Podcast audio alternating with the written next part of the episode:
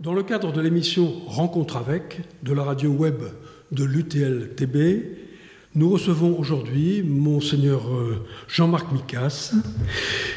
Monseigneur, bien, bienvenue et bonjour. Eh bien, bonjour. Merci beaucoup de vous être rendu disponible. Je sais que vous avez quand même un emploi du temps serré. En préalable, je voudrais savoir comment, si je vous rencontre dans la rue, comment je dois vous appeler. Est-ce que je dois vous appeler Monseigneur, Monsieur, Père ça dépend du caractère de la, rencontre. Si c'est une rencontre informelle, père, monsieur, mon père, monseigneur, tout, tout est bon. Vous nous mettez à l'aise, c'est très bien. Alors on a l'habitude dans cette émission d'interroger ceux que nous interviewons sur leur origine un peu, c'est-à-dire l'origine géographique, mais aussi familiale, sociale. Alors effectivement, d'où venez-vous? Ma mère est née d'une famille d'immigrés italiens installés dans le Comminges depuis 1925. Et mon père travaillait à l'usine des ciments Lafarge de Boussens, donc à l'autre bout du Comminges. Et euh, voilà, donc je, je, viens de là, j'ai grandi euh, dans une famille dont mon père ouvrier, ma mère à la maison, nous a élevés, j'étais l'aîné de trois. Euh, et, voilà, je suis allé à l'école euh, communale de, mon village, puis euh, au collège du chef-lieu de canton à Caser, puis au lycée de la sous-préfecture à Saint-Gaudens, puis à l'université de la préfecture à Toulouse, avant d'entrer au séminaire à Toulouse toujours. Donc vous êtes d'ici quand même, de là Oui, oui, oui, c'est ce que disent les gens. L'année dernière, quelqu'un dans une vallée m'a dit Ah, mais vous, c'est formidable, vous n'avez pas d'accent. Alors j'en ai conclu qu'on avait sans doute le même. voilà, probablement. J'aurais voulu savoir aussi que quelles étaient les grandes étapes de, votre parcours euh, de formation et de parcours religieux? Alors, ben, ma formation, elle est d'abord une formation humaine, hein, dans, ma famille, et, puis, voilà, comme, comme des gamins, des gamins de, l'époque. J'ai 60 ans euh, dans quelques jours, donc euh, voilà. J'ai passé mon bac au lycée de Saint-Gaudens en 1981, puis j'ai fait des études de génie civil à Toulouse. Et puis après mon DUT, je suis parti euh, une année euh, à Glasgow, en Écosse, comme assistant de français dans deux lycées, avant de faire mon service militaire de 12 mois à Orléans, et puis d'entrer au grand séminaire à Toulouse. Euh, pendant ce temps, ben, j'avais la foi. Après la première communion, la communion solennelle, la confirmation, au lieu de faire comme les copains qui restaient à la maison, ben, ben, sans me poser de questions, le dimanche d'après, je suis allé à la messe, puis le dimanche encore suivant, et, etc. Et puis voilà, je me suis découvert comme ayant un intérêt réel pour la foi. À l'âge du lycée, je me suis posé la question de l'avenir et éventuellement de la vocation. Euh, j'en ai parlé à un prêtre, on a réfléchi avec d'autres. Euh, avec d'autres. Un de ces autres est devenu mon beau-frère euh, peu d'années après. Et puis, ben, moi, j'ai continué. Je suis rentré au séminaire un peu plus tard. Alors, j'ai d'abord été ce qu'on appelle vicaire, c'est-à-dire prêtre auxiliaire auprès du prêtre responsable, curé à la paroisse de Saint-Gaudens, dans une équipe de quatre prêtres, où j'ai passé sept ans en tout, avant d'être nommé responsable d'une paroisse en banlieue de Toulouse, à Escalquin et la Beige. Et au bout de trois ans, l'archevêque de Toulouse m'a envoyé comme formateur au grand séminaire de Toulouse pour former les futurs prêtres. Et là, j'y suis resté 15 ans, dont six comme supérieur de la maison, avant d'être élu pour des responsabilités euh, qui m'ont fait euh, partir pour Paris, où j'ai passé 9 ans six ans, pour un premier mandat de six ans. Puis j'ai été réélu pour un second mandat, et c'est au milieu de ce second mandat que j'ai été nommé évêque de Tarbes-Lourdes. Chez les Sulpiciens, je crois. Exactement, chez les Sulpiciens. J'ai été nommé euh, élu supérieur provincial de France de, Saint-Sulpice. Voilà. Et puis finalement, fin mars 2022, le pape François vous nomme évêque du diocèse de Tarbes-Lourdes. Vous vous installez euh, à la fin mai 22 à la cathédrale, c'est-à-dire qu'il y a un an pratiquement. C'est ça au terme, comment est-on nommé évêque? Au terme de quel processus? Oui, eh bien, euh, chaque évêque euh, est tenu de signaler aux représentants du pape en France le nom apostolique, euh, le nom de prêtre qu'ils estiment, qu'ils estiment apte à l'épiscopat, le jour où il y en a besoin. Bon. Et donc, le nom, c'est un petit réservoir comme ça de noms de prêtres. Des listes. Et quand il cherche un évêque pour quelque part, il fait une présélection dans ce, dans ce réservoir. Donc, dans ce réservoir, il a fait un classement sommaire. Euh, voilà, ville, campagne, euh, etc. Intello, moins intello, enfin bon, bref. Et puis euh, là, il va faire une enquête un peu, un peu plus sérieuse. Il va repérer l'entourage de ce prêtre et secrètement interroger l'entourage du prêtre pour se faire une idée plus précise. Puis il va sélectionner trois noms qu'il va envoyer à Rome. Et tous les samedis matins, un cardinal par responsable de ce genre de service par voir le pape tous les samedis matins avec toute une, série de dossiers sous le bras. Et il présente pour chaque poste à pourvoir les trois noms sélectionnés et le pape choisit un des trois noms pour être nommé officiellement évêque. Et donc le prêtre est contacté à ce moment-là par le nonce. Pour la première fois, il sait qu'il a fait l'objet de toute, une, une, recherche et puis il est libre de dire oui ou de dire non lorsque le, nonce lui l'informe de la décision du pape de le nommer. Bien sûr, parce que c'est une lourde charge. Et donc pour ma part, ça, c'était le 1er mars. Oui. Et la nomination officielle a été publiée le 30 mars, parce qu'entre les deux, le gouvernement français fait une enquête. Il est saisi euh, et les renseignements généraux se, font, font, une enquête et le gouvernement donne, euh, doit donner un feu vert pour cette nomination. Très bien. Et alors, à quoi ça sert un évêque? Quel est son rôle? Ben, À quoi ça sert un prêtre? Quel est son rôle? Oui, bien sûr. Voilà. Euh, alors, dans la théologie, on dit les évêques sont les successeurs des apôtres. Bon, alors ça n'éclaire pas forcément beaucoup de tous nos auditeurs. Non. Mais euh, quand le Christ a voilà, préparé son départ et a confié l'Église à, un groupe de, de, compagnons très très proches, euh, il leur a demandé ben, d'inventer ce qu'il faudrait inventer pour que, l'affaire puisse euh, continuer. Et les apôtres ont euh, imposé les mains à des hommes qu'ils ont choisis et qui sont, depuis les apôtres, donc les évêques, qui font la même chose, qui imposent les mains à des hommes qu'ils choisissent pour transmettre cette responsabilité de conduire l'Église collégialement, donc euh, pas, pas, tout seul, mais d'être au final responsable de l'Église catholique. Et dans, un diocèse Alors voilà, l'Église catholique est, divisée, on va dire, en, territoires qui sont des diocèses, des entités euh, juridiques, on va dire, euh, composées de groupes de paroisses, et chaque diocèse a à sa tête un évêque. Et pour notre pays, un diocèse est équivalent à un département. D'accord et donc responsable de la communauté catholique de ce département. Donc vous êtes en charge du diocèse de Tarbes-et-Lourdes. C'est ça. Et dans quel état avez-vous trouvé, à votre arrivée, ce, diocèse et, les, moutons Je prends l'exemple des moutons parce que vous êtes le berger. Euh, et euh, oui, comment l'avez-vous trouvé Uni, divisé Comment ça se passe? Ben, vous savez, euh, d'abord, c'est un, diocèse très, très ancien, Tarbes-Lourdes, qui a une histoire ben, voilà, très longue, marquée depuis la, moitié du 19e siècle par le sanctuaire de Lourdes, les apparitions, etc. Donc c'est une caractéristique forte de ce diocèse, comme tous les autres diocèses de l'Église universelle et, de France en particulier.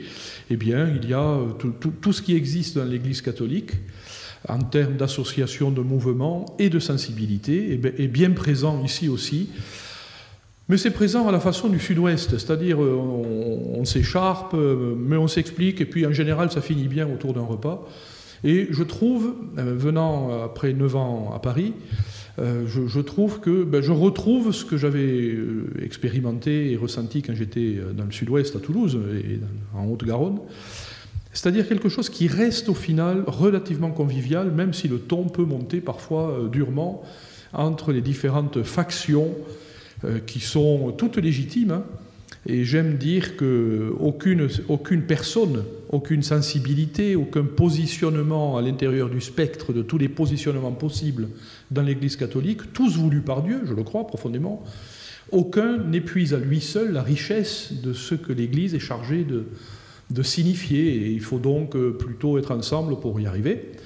Et ensemble, pas simplement juxtaposer les uns à côté des autres de la manière la plus pacifique possible ce qui est globalement le cas. Alors évidemment, il y a des tensions ici ou là, hein, ça, frite un peu, mais, mais, mais, mais quand même, euh, on, travaille à cet ensemble. Et dans ce diocèse, je trouve que c'est, pas, c'est, loin d'être pire qu'ailleurs et c'est plutôt sympa. Pour éclairer nos auditeurs, quand même, il faut dire qu'il y a une petite fracture, ou du moins une fracture, enfin du moins des différences de, sensibilité, disons, qui séparent quand même les traditionalistes, hein, qui donnent une grande place au rite, à la tradition, voire quelquefois même à la messe en latin, et puis des fidèles plus progressistes qui, eux, euh, qui, sont, qui piaffent plutôt et qui trouvent que l'Église n'avance pas beaucoup et se réforme peu. C'est vrai. Alors il y a ça ici aussi, hein, évidemment. Euh, l'évêque, lui, il est le pasteur de tous. C'est-à-dire que la tentation de chacun, c'est de dire, voyons, euh, qui est-ce qu'il préfère des deux Moi, je, je, tiens beaucoup à dire que j'aime tout le monde parce que de fait, tout le monde est aimable. Et encore une fois, voulu par Dieu. Mon propos, c'est ensuite de faire que tous ces gens-là se, regardent comme des frères et sœurs et se veuillent euh, réciproquement. Alors évidemment, ce n'est pas facile. Pourquoi?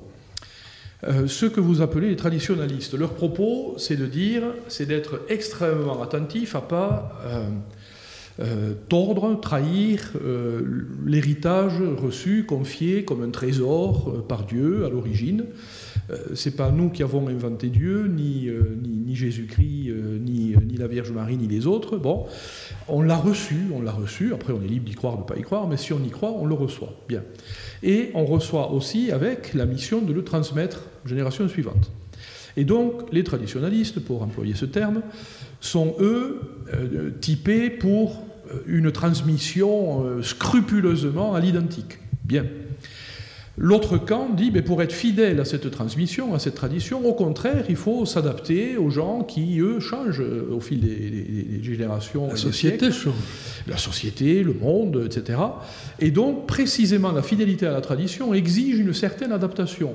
Et il faut trouver euh, la clé pour que cette adaptation ne soit pas simplement un consentement aux mœurs du temps qui passe, et, trahisse au final le trésor confié. Alors c'est tout, c'est tout toute une sensibilité, euh, où la politique se mêle aussi joyeusement, hein, parce qu'on parce n'est pas des gens euh, sous une cloche de verre à l'écart de la société, on est bien incarné dans cette société. Donc chacun a des convictions, un regard sur la société, sur euh, les bonnes manières de l'organiser, de la gérer, de, etc., de préparer son avenir, de, régler les relations entre les gens, entre les hommes, euh, bon, etc. Et, tout ça, forcément, habite aussi euh, à l'intérieur de l'Église, quoi. Oui, habite tous ces courants, bien, bien entendu. Et vous, enfin, c'est pas. Euh, je dois dire quand même que l'Église institution, elle apparaît pour beaucoup comme une structure un peu rigide, d'ancien régime. Euh, oui, c'est la monarchie absolue, hein, avec tout un folklore ritualiste, que ce soit les costumes, les, gestes, le langage, les termes quelquefois d'un autre âge, un peu abscons. Et, c'est là, ça ne passe plus, d'autant plus qu'il y a eu des abus récemment décrits qui, qui correspondent certes à des fautes personnelles, mais aussi à un dysfonctionnement structurel que d'ailleurs le pape a bien reconnu, avec, euh, en, le nommant cléricalisme en particulier. Donc euh, voilà, ça, ça passe un petit peu mal. Comment faire pour que l'Église euh, change un peu ne soit plus aussi rigide, cette ben, structure je, pense que par rapport à, l'image que beaucoup ont d'elle, et, elle ne vient pas de rien, cette image, évidemment, hein, je, le sais, je le sais bien, euh, mais par rapport à cette image, quand on entre euh, un peu dans, le, dans la chair de l'Église, on voit bien qu'il faut apporter déjà beaucoup de nuances par rapport à, ce premier ressenti ou cette première perception. Après, euh, si on veut faire un portrait un peu caricatural, ben forcément on va trouver en effet de quoi alimenter ce schéma. Alors vous avez parlé des costumes, de, notre âge, de, de rites, enfin, etc., etc. Alors c'est vrai, si on va à Rome et qu'on regarde les gardes suisses dans leurs costumes médiévaux... Ça vaut la reine d'Angleterre. bon, ben voilà, mais... Je, me souviens par rapport à ça, qui me met assez à l'aise pour, pour essayer de, trouver la juste mesure, quoi, disons, hein, euh, d'une remarque qu'avait faite l'ancien archevêque de Toulouse, qui avant de venir à Toulouse avait été évêque en Corse de 62 à 73, et il racontait à Toulouse aux étudiants une année qu'en Corse, euh, un jour qu'il arrive dans un village, une vieille dame tout en noir, etc., euh, se, précipite sur l'anneau pastoral que les évêques portent au doigt, et pour l'embrasser, comme ça se faisait, bon, très bien. Et lui enlève sa main un peu agacée, enfin, bon, en lui disant, mais enfin, je ne suis pas le bon Dieu. Et cette vieille dame le regarde avec un grand sourire et elle lui dit, vous croyez que je ne le savais pas? Alors ça, je trouve que c'est formidable, parce que ça veut dire, mais laissez-moi faire, j'ai besoin, j'ai envie de poser des gestes, parce que la piété populaire, la religion populaire, on n'est pas des anges, quoi. On a besoin de choses concrètes, de, gestes, de signes, de machin. Bon, quand on dit euh, à quelqu'un je t'aime et qu'on lui offre des fleurs, on ne lui offre pas, euh, je ne sais pas combien coûte une rose, mais enfin, on ne lui offre pas tant d'euros euh, valeur rose. C'est un, objet concret, matériel, que l'on charge de symboliser l'amour qu'on éprouve pour cette personne. Bon, ben, c'est exactement la même chose. Dans les choses de la religion, on a besoin de poser des gestes, des machins, mais les gens qui ont une foi bien, bien, bien assurée, bien ancrée, bien orientée, pose ces gestes. Alors à Lourdes, je suis bien placé pour, pour, pour, voir la, quantité de gestes posés dans ce sens. Quoi, hein. Et en même temps, la foi est quand même assurée, c'est-à-dire c'est pas c'est pas le geste qu'on adore ou le cierge ou, que sais-je ou la statue de la Vierge, mais c'est mais c'est mais c'est des signes concrets dont on a besoin comme véhicule pour voir l'invisible en quelque sorte, hein, parce qu'on a besoin de ça. Quoi. Ce qui me gêne un petit peu, c'est je, je, comprends très bien ce que vous dites, mais ce qui me gêne, c'est que certains signes, certains rites ne parlent plus, en particulier à, à certains jeunes. Et alors est-ce qu'il ne faut pas les changer? Est-ce qu'il faut pas ben, Le problème, c'est que c'est que ne change pas la génération des croyants euh, tous à la fois, en même temps, le même jour, quoi. Et les, les, les, les, générations se superposent, se tuilent, se chevauchent, et on a toutes sortes de générations en même temps et de sensibilités en même temps. Et donc, il faut trouver des façons de faire euh, qui euh, vont parler aux uns à un moment donné, puis à d'autres à un autre moment, etc. Euh, on n'a pas le droit de privilégier un seul langage, une seule forme qui va correspondre à une génération donnée et on exclut toutes les autres. On n'a pas le droit de faire ça. Parce que laquelle on va choisir? Celle des jeunes, celle des vieux, celle des milieux, enfin, etc. Et encore, chaque génération, il y a encore des, nuances et des sensibilités. Et donc, moi, mon propos, vraiment, et puis je crois que c'est le propos de l'Église en général quand même, c'est de dire à chacun, ben, admettez que ben, toi, tu as besoin de ça, c'est très respectable et ben, pas de problème. Euh, l'autre a besoin d'autre chose et c'est aussi respectable et pas de problème, mais arrêtez de vous exclure les uns les autres et de prétendre imposer à tous ce qui est parlant pour vous. Il y a plein de, choses légitimes. Et c'est ça, je dirais, la force de l'Église catholique, c'est que précisément en son sein et sans rompre la communion, il y a beaucoup de choses extrêmement différentes, mais qui sont légitimes. Par contre, ce qui n'est pas légitime, c'est de dire hors de chez moi, point de salut. Hors de ma façon de faire, de penser, d'agir et de réagir, tout le reste euh, est illégitime. Ben ça, par contre, non, ça, c'est pas bon. Merci de cette réponse. Mais quand même, alors, sur le plan euh, sociétal, il y a un message traditionnel, plusieurs messages, portés par l'Église, euh, un petit peu moralisateur sans doute. Euh, je, pense au, au mariage pour tous, au divorce, à l'avortement, à la contraception, au suicide assisté, aux manipulations génétiques, etc. À chaque fois, il y a une opposition de principe, on a l'impression qu'il y a une opposition de l'Église qui paraît un petit peu systématique et qui est quand même très à l'écart de, ce que vit de ce que vivent la plupart des, gens. Alors est-ce que c'est un combat d'arrière-garde? De quoi s'agit-il? Et quel message vraiment l'Église veut-elle apporter à cette société mouvante? Alors, je, merci de cette question parce que elle fait partie de mes préoccupations euh, majeures dans l'exercice de ma responsabilité. Euh, comment dire? À la fois, je comprends, c'est-à-dire, euh, on a des convictions fortes et on veut les dire parce que parce que parce qu'il y a péril dans la demeure d'après euh, notre appréciation des choses. Bon, très bien. Donc il y a urgence à dire ce que ce que ce que ce qu'on a envie de dire, ce qu'on doit dire. Très bien.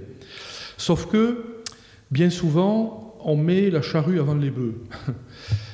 c'est-à-dire quand quelqu'un qui n'a pas la foi, qui n'a jamais entendu parler de rien, sauf quelques petites euh, choses, me dit, euh, me dit sans avoir la foi, euh, me demande, me demande expliquez-moi la virginité de Marie. Ah, misère. Je dis, bah, écoutez, on va peut-être pas commencer par ça. Bon, d'abord, il faut poser l'essentiel. Et c'est une fois qu'on admet que cet essentiel a sa cohérence, que par voie de conséquence, on peut aussi voir la cohérence du reste. Bon, on ne va pas commencer par des choses qui sont euh, périphériques, périphériques non pas en importance, mais périphériques par rapport à l'essentiel de la foi. Bon. Or, l'essentiel étant l'évangile quand même. L'essentiel, c'est l'évangile, euh, c'est le fait que Dieu existe, qu'il a un projet de vie, d'amour, de, de, salut, de miséricorde pour l'humanité tout entière, et qui est une bonne nouvelle, c'est ce que le mot évangile veut dire. Bon. Et donc, c'est ça qu'il faut poser d'abord. Et le pape François, au début de son pontificat, parlé de l'Église comme d'un hôpital de campagne qui doit euh, d'abord soigner les immenses blessures avant de s'intéresser au taux de cholestérol et, de glycémie. Or, bien souvent, dans les prises de parole que l'on entend et que vous pointez sur les différents sujets de société, ça ressemble quand même au fait de, de, commencer les soins par le taux de cholestérol au lieu d'arrêter l'hémorragie euh, qui va emporter la personne dans, dans le quart d'heure qui suit. Quoi. Bon. Et donc là, il y a sans doute une, une grosse, grosse réflexion euh, à faire euh, en interne. euh, du côté de l'Église, non seulement dans sa communication, mais dans les priorités qu'elle se donne. Et le pape François dit des choses comme ça, euh, en interpellant la conscience des croyants, des catholiques, sur un certain nombre de sujets, en disant bien sûr tout est important, mais euh, avant de vous intéresser à la morale sexuelle, il y a peut-être d'autres sujets qui doivent être prioritaires. Bon, ben voilà, moi je, partage tout à fait hein, cette, façon de, voir les choses. Et on essaye d'équilibrer. Alors, la difficulté, c'est que chaque fois, on est assez binaire, quoi. Euh, dire ça, c'est interprété comme s'opposant à, ce qui ne va pas dans, le sens de ça, et ne pas le dire, c'est euh, être un hérétique. Bon, ah, euh, soyons plus nuancés, plus globaux, plus, plus généraux, enfin, je ne sais pas, plus, dans une vision plus large et plus, qui voit plus loin, plus, plus ambitieuse, enfin, et pas pinailler sur des. voilà. D'autant que les médias vous attendent. Euh, oui, ben, ils font leur travail. et ça, souvent un peu euh, binaire, et, elles aiment bien, bien ces, conflits. Bien sûr, bien sûr. Oui, euh, je, je, pense à, à ce que l'impulsion que le pape François voudrait donner, par lesquelles les, pour lesquelles les, catholiques sont invités à se bouger, à participer très activement aux réformes de l'Église dans une démarche synodale. On a beaucoup parlé du synode, dans les, paroisses et les ensembles paroissiaux, il y a des choses qui se sont installées, c'est très bien, mais on est un petit peu quelquefois, enfin je suis un peu étonné et déçu parce que la synodalité en Allemagne est allée peut-être un peu plus loin que chez nous, et lorsqu'elle demande qu'il y ait une consultation des laïcs lors de la phase préparatoire à la désignation du nouvel évêque, on en a parlé tout à l'heure, Hein, eh bien, on, leur répond non. Rome leur répond non. Lorsqu'ils veulent établir des, listes diocésaines pour définir la participation éventuelle de laïcs aux commentaires de l'Évangile lors des Eucharisties, niet. Donc on, demande aux laïcs de bouger, de prendre en charge certaines choses, mais d'une certaine façon, euh, on ne veut pas bouger quand même. Oui, oui. Alors c'est vrai que c'est une question très très complexe. Euh, par rapport à la synodalité, euh, moi, j'aime rappeler que euh, nous, Français, on peut être, et occidentaux, dans, nos démocraties occidentales, on peut être parasités pour comprendre le sens de, ce mot dans l'Église euh, catholique. Le Christ a institué les douze, les apôtres, à leur tête il a désigné Pierre, et il leur a confié de conduire l'Église. Conduire l'Église, ça ne veut pas dire être des dictateurs et des chefs absolus, qui, etc. Mais au final, c'est quand même le pasteur qui euh, reçoit la grâce de euh, conduire. Bon, voilà. À chacun ensuite d'apporter sa contribution à cette responsabilité. Le Code de droit canonique formule des choses très très bien sur lesquelles je m'appuie dans les, rencontres diocésaines pour promouvoir précisément cette synodalité dans le diocèse, jusqu'au niveau de la gouvernance du diocèse. Mais, euh, alors, l'image que j'utilise, en France, ou en Occident, dans nos démocraties, deux camps s'affrontent, alors je résume caricaturalement, hein. deux camps s'affrontent, deux candidats, un programme chacun, 50% euh, des électeurs plus une voix vont euh, faire le choix sur un des deux programmes, et c'est 100% de ce programme qui va s'appliquer. Et puis la fois d'après, euh, revanche sera prise, et ce sera 100% de l'autre éventuellement qui s'appliquera à la place. Très bien. Ce n'est pas la manière démocratique de vivre dans l'Église. Le modèle qui prévaut dans l'Église, c'est celui de la palabre africaine. Deux camps s'affrontent, deux programmes, bien, on s'assied sous l'arbre et on discute. Et tant que les deux ne sont pas d'accord sur un programme qui n'existait pas au préalable, mais qui va naître de la discussion, alors on n'avance pas. Et les décisions au concile, les décisions au synode, se sont prises sur ce mode-là il faut deux tiers des voix pour pouvoir euh, adopter une proposition. Et la proposition adoptée, elle n'était la proposition d'aucun des, camps à l'avance, euh, préalablement en présence, mais elle est née de la discussion. Alors il s'agit que ce ne soit pas un texte euh, qui fasse l'unanimité par le bas, bon, sinon ça n'a strictement aucun intérêt, mais quelque chose qui va être nouveau et qui va réellement, positivement plaire à tous, à quelques unités près. Bon, voilà. Donc c'est ça qui est visé. L'idéal de, la synodalité, de la démocratie, de la discussion, de tout ce que l'on met en œuvre, c'est d'arriver à, créer une, une culture commune, une position commune, une position qui va plaire aux tradis et aux autres, dans laquelle tout le monde va pouvoir euh, se reconnaître positivement et par le haut, et ensuite, ben, celui à qui il appartient d'en décider promulguera la loi si euh, elle a été élaborée de cette façon. Donc c'est quelque chose qui, nous prend à contre-culture à nous. Hein. C'est vrai. Et puis on, voudrait que ça avance vite. Quoi. Ah, mais ça, voilà. Alors ça aussi, c'est une autre question et une autre notion. Euh, et là, c'est là aussi que, que, les pasteurs ben, vont montrer aussi leurs différences de, tempérament, de caractère. Il y a les frileux, les, les, craintifs, etc., puis les audacieux et les sportifs. Bon, il y a tout ça chez les évêques aussi, hein, évidemment, et chez les papes qui se succèdent. Bon. Mais le, la course est gagnée quand le dernier a franchi la ligne d'arrivée, pas quand euh, le groupe de tête est passé. Quoi. Et puis les autres, tant pis, se débrouillent. Et il faut perdre personne en route. Et dans l'Église, on ne choisit pas les gens. Euh, ceux qui adhèrent à la foi, ben, ils sont là. Et à partir du moment où ils sont là, ben, une voix égale une voix. Quoi. Tout le monde a, le même respect, la même dignité. Les faibles, les forts, ceux qui vont vite, ceux qui vont pas vite, ceux qui ont l'entendement plus lent que d'autres, etc. Mais il ne faut pas non plus que ça freine et que ça bloque tout le monde. Voilà, alors il faut trouver le juste milieu qui fait avancer quand même, mais sans laisser, euh, sans, créer trop de casse. Quoi. D'accord. Je voulais parler aussi du déclin bien connu euh, du, catholicisme, en, France en tout cas. Et une dernière enquête de l'INSEE, la trajectoire d'origine, est très éclairante, hein, puisque à, 12 ans d'intervalle, on, voit les différences importantes. On voit très bien que la tradition euh, catholique française paraît progressivement remplacé, encore que ce mot de remplacement est très mal choisi, par des formes plus primitives de l'expression de la foi. Hein. en partie, je pense aux évangéliques, à l'image de, Bush ou de Bolsonaro et mm. de tous ceux qu'ils entraînent avec eux, ainsi que des musulmans intégristes. Cela monte en, nombre en tout cas. Et je rajoute aussi les catholiques intégristes dans le Et les catholiques intégristes, tout à fait. C'est le même phénomène, quoi. Tout à fait, oui, oui, oui. C'est quand même extrêmement embêtant. Qu'est-ce que vous, pensez de tout cela? Ben oui, oui, oui, c'est très embêtant parce que je, disais tout à l'heure, euh, le, problème c'est c'est quand on est binaire, quoi. Que l'humanité, elle n'est pas binaire. Enfin, le, réel de l'humanité, il n'est pas binaire. Or, euh, notre culture est devenue binaire.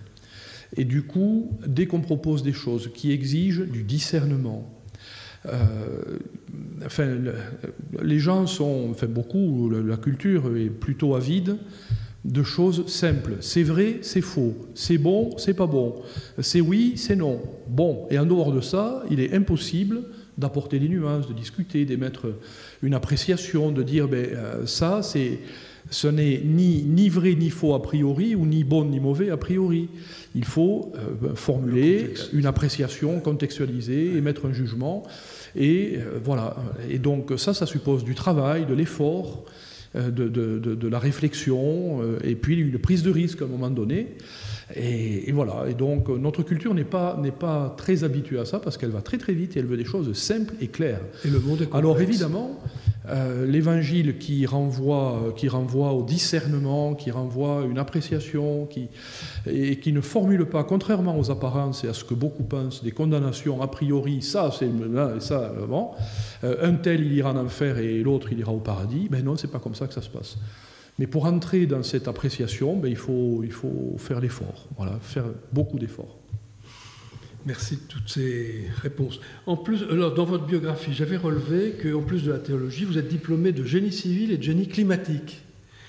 Vous êtes donc bien placé pour apprécier la, pensée écologique du pape François. Une récente conférence des évêques a produit un ouvrage ensemble pour, pour notre terre. Alors je me demandais, moi, en quoi la foi chrétienne doit-elle pousser à agir pour la planète. Eh bien, nous, croyons, que la création, euh, enfin la création, voilà, c'est un terme religieux évidemment de, parler de création, mais l'univers, le monde tel que nous l'appréhendons, tel qu'il nous porte, tel qu'on a envie, nous le croyons être création de Dieu et confié à l'homme, remis en gérance à l'homme, pas, pas donné et puis faisant ce que tu veux, mais confié comme, comme, comme un domaine et confié par, par le maître du domaine à un gérant, et un jour le gérant aura à rendre compte de sa gérance. Bon. Eh bien, la Terre euh, est confiée à l'humanité sur ce registre, sur ce modèle-là, d'après la, vision chrétienne des choses. Hein.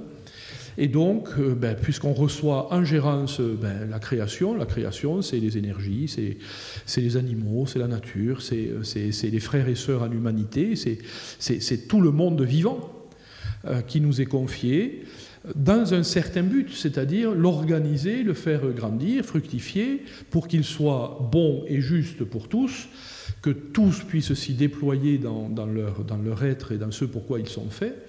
Et ça, c'est la responsabilité qui est confiée à l'homme, de permettre aux animaux ben, de, grandir dans, leur être animal, de grandir aux plantes, de permettre aux plantes de grandir dans leur être de plantes, enfin, etc. Parce que c'est cela qui rend réellement gloire au Créateur. Et nous aurons, humains, à rendre compte de la manière dont on aura euh, euh, géré. cette création, cette, cette nature, ce monde, etc. Voilà, et donc évidemment ça va à l'encontre de puisons, puisons, puisons euh, pour euh, développer l'enrichissement de quelques-uns au détriment de tous les autres. Ben non, ça c'est pas pas la vision euh, la vision biblique de la création du monde, de l'homme, de la vie, et c'est pas la vision chrétienne des choses. Donc on est invité à prendre conscience d'une responsabilité à l'égard de ce que le pape appelle notre maison commune, et pour les générations futures, pas seulement pour nous, mais pour tous avec un souci de justice et de traiter la nature comme les autres humains avec justice. Voilà. Bon, nous arrivons progressivement à la fin de cet entretien. Euh, peut-être deux mots sur l'enseignement privé dont vous êtes responsable dans le diocèse. Alors, je sais qu'il a été question, enfin, on, reproche un petit peu au, privé de, ne prendre que les, classes sociales euh, élevées. Euh, qu'en est-il dans le département et que pensez-vous de cette affaire? Alors, justement, on en parlait euh, il y a quelques jours avec les chefs d'établissement de l'enseignement catholique des Hautes-Pyrénées, qui, qui, qui s'étranglent devant les accusations qui sont formulées, en reconnaissant que peut-être ça peut correspondre à quelques établissements privilégiés de l'Ouest parisien mais que euh, dans sa grande majorité, l'enseignement catholique, et vraiment dans le département c'est le cas, euh, ce, propos général est perçu comme extrêmement injuste et aussi de mauvaise foi, parce que cela fait plusieurs années que les responsables de l'enseignement catholique demandent aux responsables des collectivités locales et de l'État de permettre aux élèves de l'enseignement catholique d'être traités à égalité des autres, c'est-à-dire que l'aide qui est donnée à un élève, quel qu'il soit, pour obtenir un ordinateur personnel, soit la même, quelle que soit l'école dans laquelle il se trouve, que le prix de la cantine euh, soit le même, quel que soit l'établissement dans lequel il se trouve, que le prix du transport scolaire soit le même, quel que soit l'établissement dans lequel il se trouve, eh bien, ce n'est pas le cas, c'est des, des coefficients multiplicateurs par 3, 4 ou 5 et donc forcément, euh, la, différence se fait par l'argent, mais de manière contrainte. Quand j'étais à Toulouse responsable du séminaire, l'école catholique voisine accueillait, euh, quartier Saint-Cyprien, euh, près du château d'eau et du pont Neuf à Toulouse, quartier plutôt sympa, accueillait deux tiers des élèves du collège étaient des gamins du Mirail. Et ils étaient là par, idéal de l'école, parce que l'école catholique porte aussi cet idéal. Mais il faut avoir les moyens de le vivre et de le mettre en œuvre. Alors il y a un peu de mauvaise foi, ou beaucoup de mauvaise foi, et qui fait que les responsables s'étranglent un peu devant ce genre d'accusation. Bon, une dernière question peut-être un peu plus légère. Euh, dans la mesure où les, catholiques diminuent en nombre, ainsi que les prêtres d'ailleurs, les, églises se vident et on envisage de nouveaux usages pour certaines églises qui appartiennent aux communes. Que, pensez-vous de ça? Ben, voilà, Il faut être réaliste. Hein.